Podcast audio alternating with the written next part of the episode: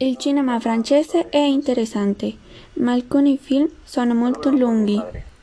La gente preferisce viaggiare al mare invece di andare in montagna. Il gelato italiano è una meraviglia. I miei amici sono portoghesi e sono simpatici.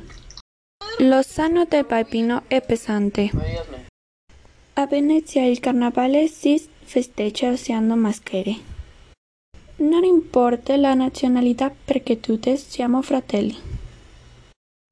Mio zio si chiama Giuseppe Lio Bello. I giovani di oggi non vogliono la guerra. La pizza margherita è nata a Napoli.